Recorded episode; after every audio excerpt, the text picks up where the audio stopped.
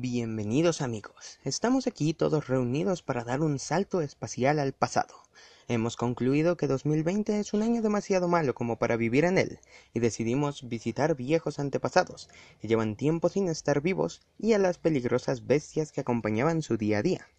Para esto visitaremos una sábana prehistórica, en el que se nos mostrarán tres de estas especies, que son maravillosas, por no decir impresionantemente feroces y letales para la actualidad. Bien, viajemos en el tiempo.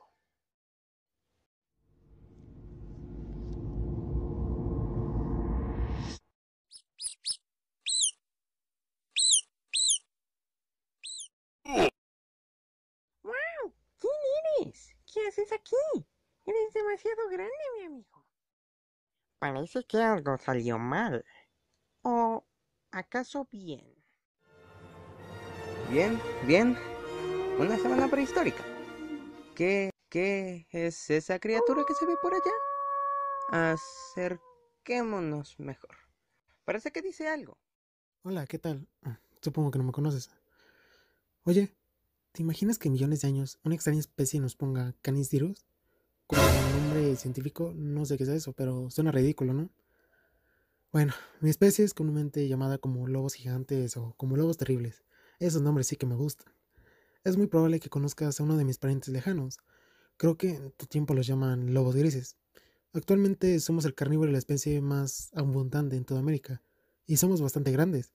Medimos entre 70 y 80 centímetros de las patas a los hombros. ¡Hey! Para un lobo, eso es un gran logro. Ah, principalmente vivimos en matorrales y pastizales, pero solemos frecuentar sabanas, bosques tropicales y de coníferas, ya sabes, para buscar alimento. Pero recientemente nos hemos encontrado varios seres extraños cuando salimos a cazar. Son como una especie de primates, pero no son como los que solíamos ver. Ah, bueno, mientras sigan sin hacerle algo a mi manada, supongo que está bien. Pero bueno, continuemos. Principalmente cazamos en manada, manera con la cual aterrorizamos a grandes carnívoros, ya sabes, para robar a sus presas. Pero algo raro recientemente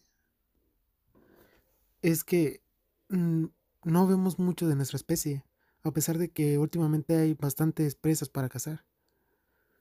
Espero y ese primate extraño no tenga nada que ver con esto. Pero bueno, me despido, debo acompañar a mi manada a cazar. Oh, pobre criatura inocente. Es tan torpe que no sabe que está a punto de desaparecer. El por qué es misterioso, pero no pensemos en eso.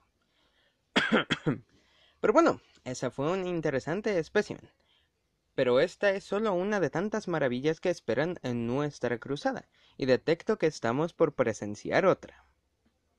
20 minutos después.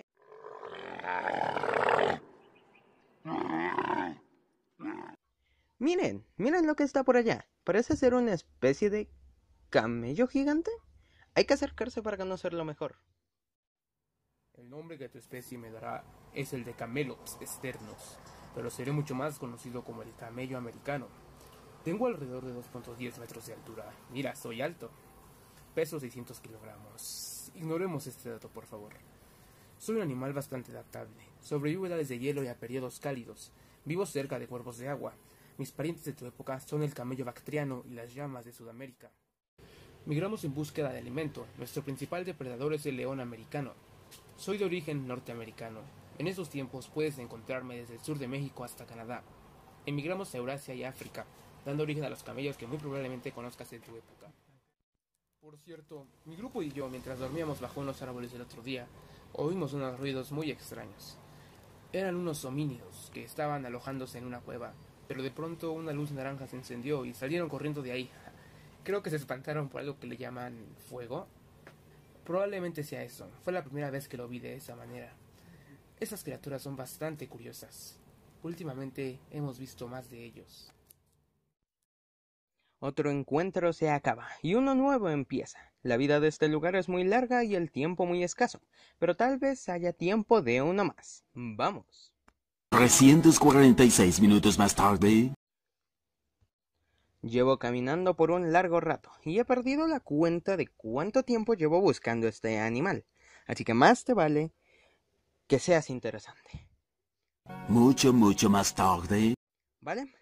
Acerquémonos para ver qué nos cuenta. Hola, soy un agritombe. Mis ancestros cruzaron el puente terrestre entre Sur y Centroamérica, que aún se encuentra en formación, unos 3.9 millones de años antes de tu catastrófica existencia. Como puedes ver, mis dimensiones son enormes a comparación de los armadillos gigantes de tu época, que llegan solo hasta el metro de longitud. Pues tengo una tonelada de peso, 3 metros de longitud y nada menos que 1.3 metros de altura. Mi coraza tiene cientos de pequeños hexágonos óseos resistentes al embate de prácticamente cualquier depredador de esta época. Bueno, casi todos.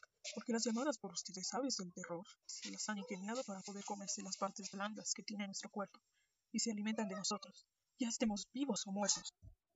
Cambiando de tema, habito en zonas de matorral, sabanas o pastizales, lugares con vegetación acuática, bosques tropicales y de coníferas. Por eso es que aprendí a alimentarme de pastos, incluso cactáceas, a las que no tengo ningún temor, como algunos de ustedes. Algunos dicen que tengo similitudes con un dinosaurio del Cretácico superior, al que viene que daría el nombre de dinosaurio acorazado. Podrías ayudarme comprobándolo con tu máquina del tiempo, retrocediendo unos millones de años hacia el Cretácico superior. Pero lamentablemente algún día tendrás que regresar a tu época, aunque descuida. Podrás recordarnos observando a las tortugas terrestres de tu época. No preguntes cómo es que sé que son muy similares a nosotros, sobre todo por ese caparazón suyo. Por lo que nos han contado, al parecer la vida es difícil en estos tiempos. Lamentablemente el tiempo es corto. Sin embargo, es cierto que hemos podido dar un pequeño vistazo a los antepasados de las criaturas que probablemente son las que nos acompañan hasta nuestros días, pero más chiquiticos. Esperemos poder revisitarlos alguna vez, si es que el curso lo propone. Hasta ese entonces, un adiós de mi parte.